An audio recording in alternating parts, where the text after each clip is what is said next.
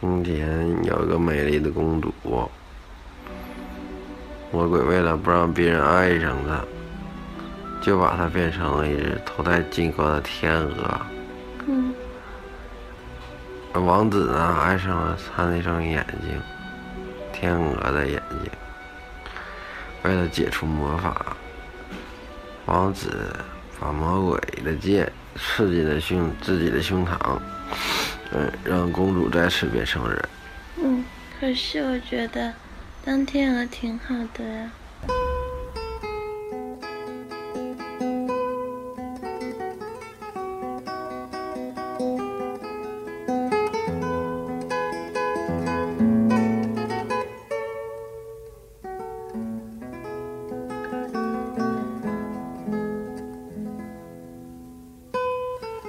如果你爱的人不爱你，那么欢迎你来到由路易木联合推出的西方文学史之《爱在罗马》。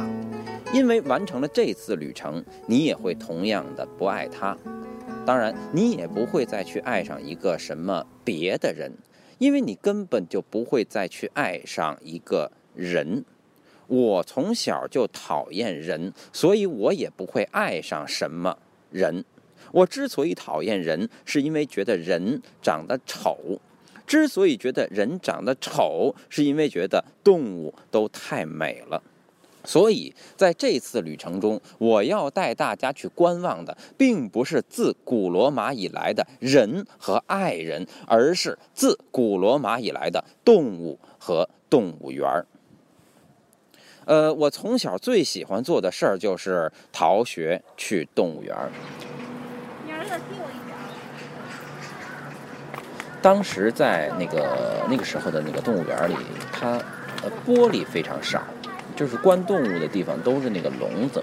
然后呢，我就那个趴在这个笼子前面，然后拿那个脸贴着这个笼子，让眼睛穿过笼子的这个缝隙。因为这样的话，我就感觉不到笼子和周围人的存在，我就和里面的世界是在一个世界里了。然后这个时候我就。呃，把自己想象成一只动物，尽管当时的我并没有意识到，究竟是一股什么力量使我想再次投身到那个我们曾经在进化中从里面走出来的世界。呃，我小的时候有很多小朋友都像我一样喜欢动物，但是我觉得他们都是虚假的。他们都不是真喜欢动物，都是徒有其表的这种叶公好龙式的喜欢。因为有一天，我们班上的一位小朋友，他长出了尾巴，然后于是他看到自己长出了尾巴，他就吓得天天在家哭。然后我就问他，我说你哭什么呀？他说我长了尾巴。我说你长了尾巴多牛逼呀，多好啊！可是他就是很自卑。是吧？那么我问了周围所有的小朋友，他们都不愿意长尾巴，可是我就愿意长尾巴。我从小到大一直认为我没有尾巴是一件非常自卑的事儿。想想看，如果我们有了尾巴，生活会变成什么样？哎呀，你干嘛啊？对不起，我的尾巴实在太美了。讨厌，你看人家的尾巴。那要不我也给你看我的。啊，不要！啊，你的尾巴好粗啊！我始终想不明白，人类如果想成为最美的精灵，他为什么要把尾巴退化掉呢？啊，好，OK，那你既然已经把尾巴退化掉了，就证明你想摆脱动物性。可是，那为什么在人类的文明的历程里，又要借助动物的形象来显示自己的力量呢？你们为什么要用狮身人面像的身体来证明这个自然的雄伟？为什么要用丘比特的翅膀去实现爱情的轻盈和神奇呢？有一件事最让我不解，在《西游记》里面，很多妖怪在打不过孙悟空的时候，就会现出原形，然后就威力无比。那么，如果是这样的话，你们现了原形以后就威力无比。那么，当初你们为什么要化成人形呢？你看孙悟空就不用现原形，因为他压根儿就是原形，他也一直保留着他的尾巴。那么人类究竟是从什么时候起开始不需要这根尾巴了呢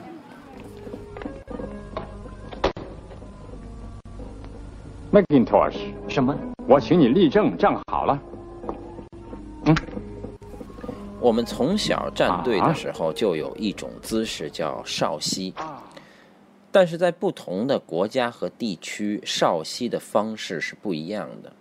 但是追根溯源呢、这个少息就是稍作休息。那么我们在休息的时候要干什么呢？呃，就是思考。希腊雕塑里面有一种手法叫对偶倒列。啊，就是我把左肩抬高，是吧？那么右肩就要低，这样的话肩膀就斜了，是吧？那肩膀斜了呢，这个这个胯呢就要跟肩膀，你看像我这样跟肩膀的这个方向相反，是吧？然后呢，那个这个这个这个这个这个，那么胯它一边高一边低，它显然呢有一条腿就是承重腿，有一条腿就要放松腿，是吧？然后和像我这样和承重腿同侧的胳膊。要放松，和放松腿同侧的胳膊要抬起，这样就形成了对偶倒立。呃，不好意思啊，反正你们也看不见啊。这就是古代希腊的少息啊。简单的说，就是对称的部分方向相反。那么，在这样的一种姿势里啊，那你说尾巴该放在哪儿呢？因为这种对偶倒立的原则是对称的东西方向相反，但是尾巴。它只有一根，它没有办法和自己相反，所以它就被淘汰了。那么，那有人会问呢？那头也没办法跟自己相反呢？它也不是对偶的呀。可是那头上有眼睛、眉毛、耳朵、鼻孔，都是对对偶的呀。那么如果头上没有眼睛、眉毛、耳朵、鼻孔这些东西的话，那么也许。在这个理智的时代，人们出于进化中完美的需求，也许他会把头也淘汰掉，因为他也没有办法和自己相反。没办法和自己相反，就没有矛盾；没有和自己的矛盾，人就不会拧巴，所以动物都不会拧巴。不拧巴，就没有消除拧巴的欲望。而我们把这种欲望称为好奇心，没有好奇心，就不会在运动中去观察这个世界；没有在运动中观察这个世界，就不会感觉到普遍性与特殊性的辩证统一。动物的尾巴汇集了大自然的一切灵动，但是它不能和自己对话。而人类由于失去了尾巴，它身上的所有东西都变成了对称，都变成了左右两个。这就使人的心灵和形体中总有两个东西要相互协调，两个概念要相互碰撞。左右手可以相互打架，左右脑可以思考不同的问题。简单的说，就是尾巴不能承受矛盾的存在，所以我们失去了它。那么，什么能够承受矛盾的存在呢？达达，嗯，这啥呀？这个，这啥呀？好大的鱼缸，这啥呀？这个？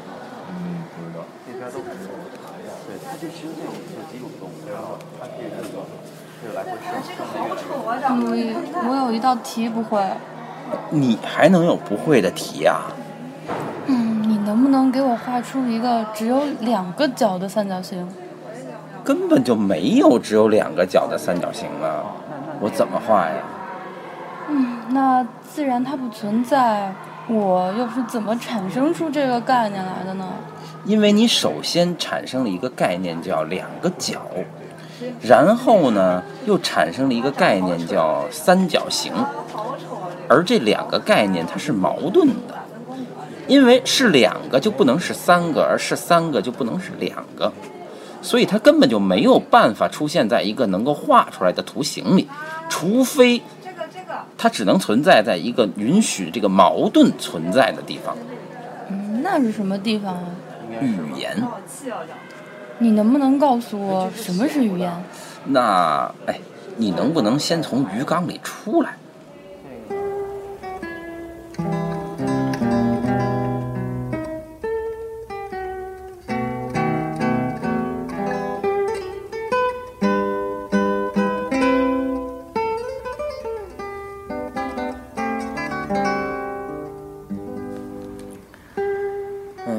马的奥维德写过一部《变形记》，嗯，描写了在希腊罗马神话中，人是怎么变成动物的，动物是怎么变成人的，人又是怎么变成另外一种人的。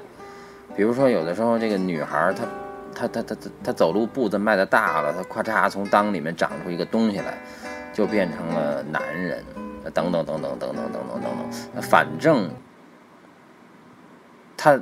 每变出一种东西来，反正就是就是这么一个故事。那么这个故事里呢，往往就有种有一种这个这道德上的某种这个这个这个教化，是吧？那么为什么这个我们会发现，在这种神话和寓言里面，哈，就是说一个动物往往会象征着一种品格，比如说狐狸就象征着那个那个那个，然后那个什么狼是吧，或者熊就象征着那个那个那个，对，等等。简单的说，就是这些动物在这种古代的这个文献里面都被概念化和语言化了，或者说叫拟人化了。当在故事里一个人变成了一种动物，实际上就是变成了一个概念，而这一个一个的概念，像狐狸组成的概念、狼组成的概念、蜜蜂组成的概念等等，这一个一个的概念，我们就把它称之为语言。诗人是给万物命名的人，而当一个事物有了名字，它也就被从这个世界中抽离了出来，变成了语言。一旦形成了语言，人就可以把世界囊括于自己的思维之中。所以，作为一个人，我骄傲地拥有了这种征服世界的能力。但是，有一天，我开始讨厌。和憎恨这个能力，为什么呢？真受不了这个刷脸的时代了，不想再靠这张脸活着了。呃，可是现在早就不是刷脸的时代了呀。那难道说脸长得好看没用了？脸及格就行，那个身材越好就越好。哦，那就是说我不能靠脸活着了？当然不能。讨厌！我要靠脸活着！我要靠脸活着！我要靠脸活着！我要刷脸的时代。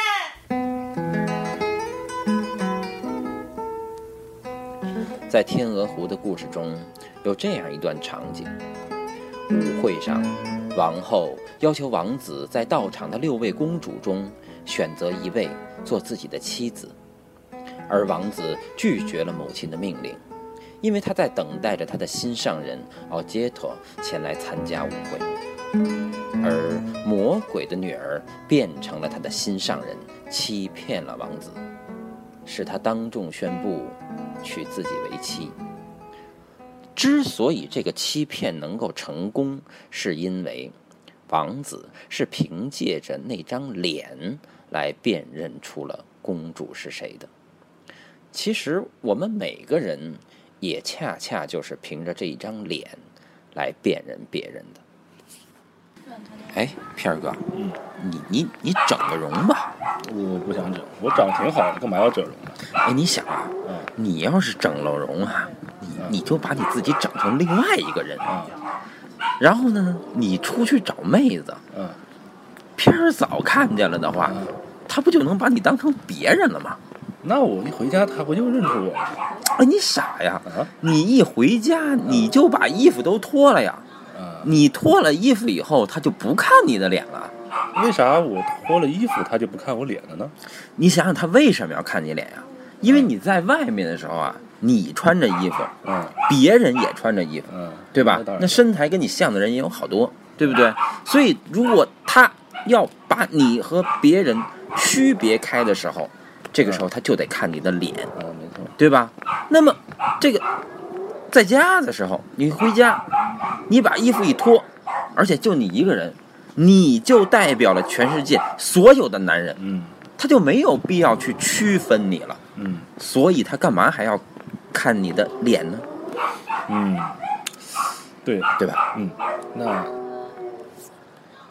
哎，脸呀，在今天呢，已经成为了一个由五官组成的字，不同的排列组合就会表达出不同的含义。当我们的心和血液带着我们一起去爱上一位姑娘的时候，她的身体带给了我们把她和其他女人的共性联系起来的感觉。而她的脸带给了我们把她和其他的女人区别开的概念。当王子见到魔鬼的女儿变成自己的爱人，他所见到的是和在座六位公主的区别，是，就是这个区别就是，她不是别人。而当王子看到了后来和两只小松鼠一起赶来的真的公主的时候，他所感到的又是什么呢？呃，说到这个问题啊，呃，我想再问你们另外一个问题啊，就是，哎，你们说牛怎么叫？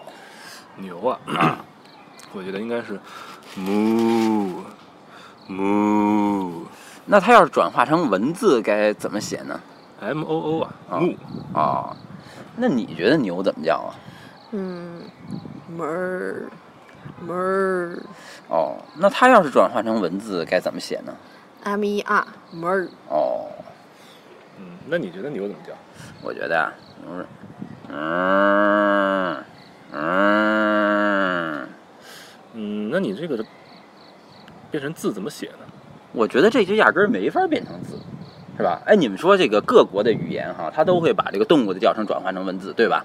那么当它转换成文字以后，它就每个国家的语言都不一样，是吧？那它就不是原来的那个动物的叫声了，对不对？那么当你看到这种语言的时候，你看到的是一个概念，而不再是你在自然界里看到这种动物的时候的感受，对吧？所以当王子看见真的公主来的时候，他就是他，当他喜欢上真的公主的时候，他其实应该喜欢的是那个，就是在水边的那种跟整个大自然结合在一起的感觉，对吧？所以那个才是他心目中的那只头戴金冠的天鹅，是吧？那你说天鹅怎么叫吧？啊，天鹅呀、哎，你看那儿游过来一只天鹅，是吧？你看我我能不能用叫声把它给召唤过来？叫那你叫啊，哎叫吧。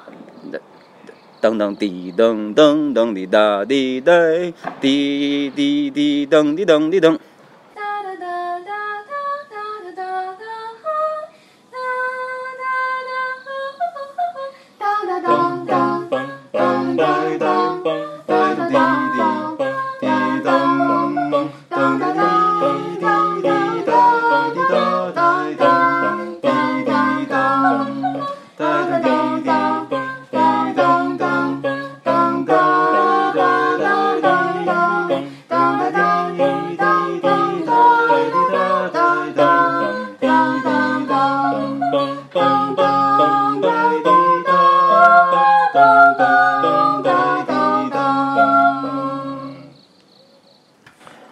当语言停止的时候，音乐就开始了；当语言停止的时候，绘画就开始了；当一切艺术真正走向现代性的时候，就意味着他们摆脱了语言，至少可以说，他们摆脱了那种概念化的、普遍的语言，而走向像动物眼中所看到的那种纯粹的、抽象的、感官的世界。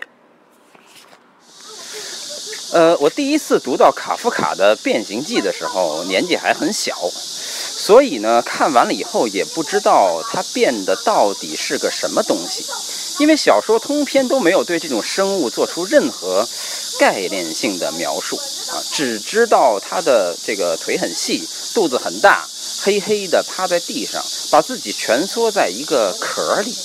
至于它变的究竟是什么，和它为什么会变，一概不知。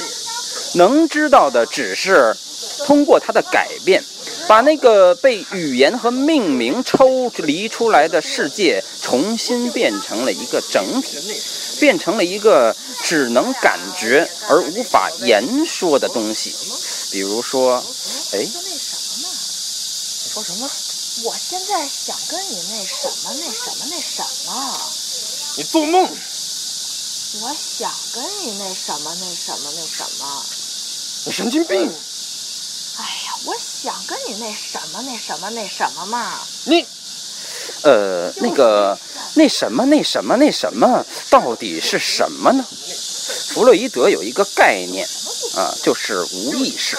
通常的理解就是我们的意识所触及不到的发于本性的东西，构成了那个所谓的本我。有三种人可以实现这个层面：做梦的人、神经病和婴儿。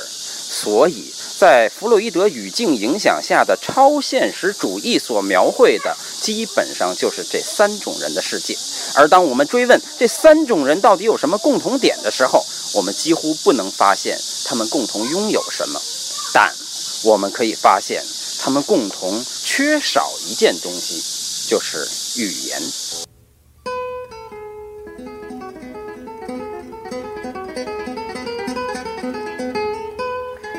嘛呢？我打蚊子。打蚊子呀？嗯，你你为什么要打蚊子呀？看到这么多蚊子，我心里面痒痒。哦，你心里面痒痒哈？那你你觉得这么多蚊子在天上飞，它乱吗？乱。乱吧？那你觉得这个大自然当中有什么动物在飞行的时候让你觉得不乱呢？大雁。大雁是吧？大雁排成那个 V 字形。V 字形对吧？那你想象一下啊，就是说你学过的那些古代的那个唐诗啊，什么这些诗歌啊，他们一般描写这种飞行的动物的时候，他们是喜欢描写这种飞得整齐的呀，还是飞得乱的呀？对，他们喜欢描写整齐。你看对吧，就那些蚊子，啊他们从来不描写。好，那么现在呢，我就让你想象啊，咱们想象这么一个报纸，对吧？啊一张报纸上是不是整整齐齐的排列的都是字儿，对吧？那么咱们就想象一下，这些字儿如果都像蚊子一样飞起来，就是蚊子一样啊，乱哄哄的飞起来，那你看着闹心吗？闹心。闹心吧？那么这个时候它永远是吧也没？有形成一个有逻辑文章，但是如果在没准儿在真正的世界里，这这种乱哄哄的现象却是一个非常有逻辑的东西。哦，我明白你的意思了。你就是说，当如果这个字儿啊像蚊子一样飞起来的时候，咱们看不懂它的逻辑，但它实际上包含了一种来自于大自然的逻辑，对吗？那么咱们再想象一下啊，就是说你做过梦吧？做过。对吧？你梦里的那些事情，是不是每一就是出现的？比如说你梦里梦见了钥匙啊，什么翅膀啊这些东西，是吧？这些元素是不是你在脑子里往往能记得住？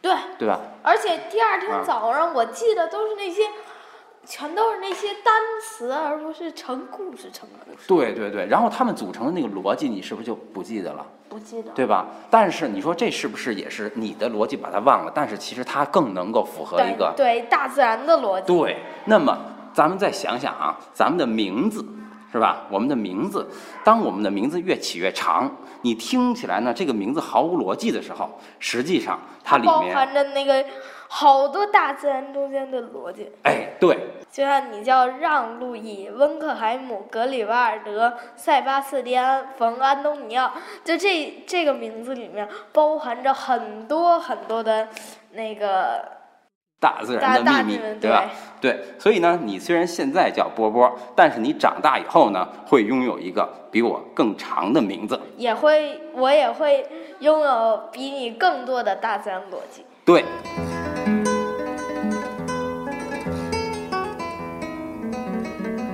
因为在每一个西方文化史的原理背后，都藏着一个用语言无法表达的东西。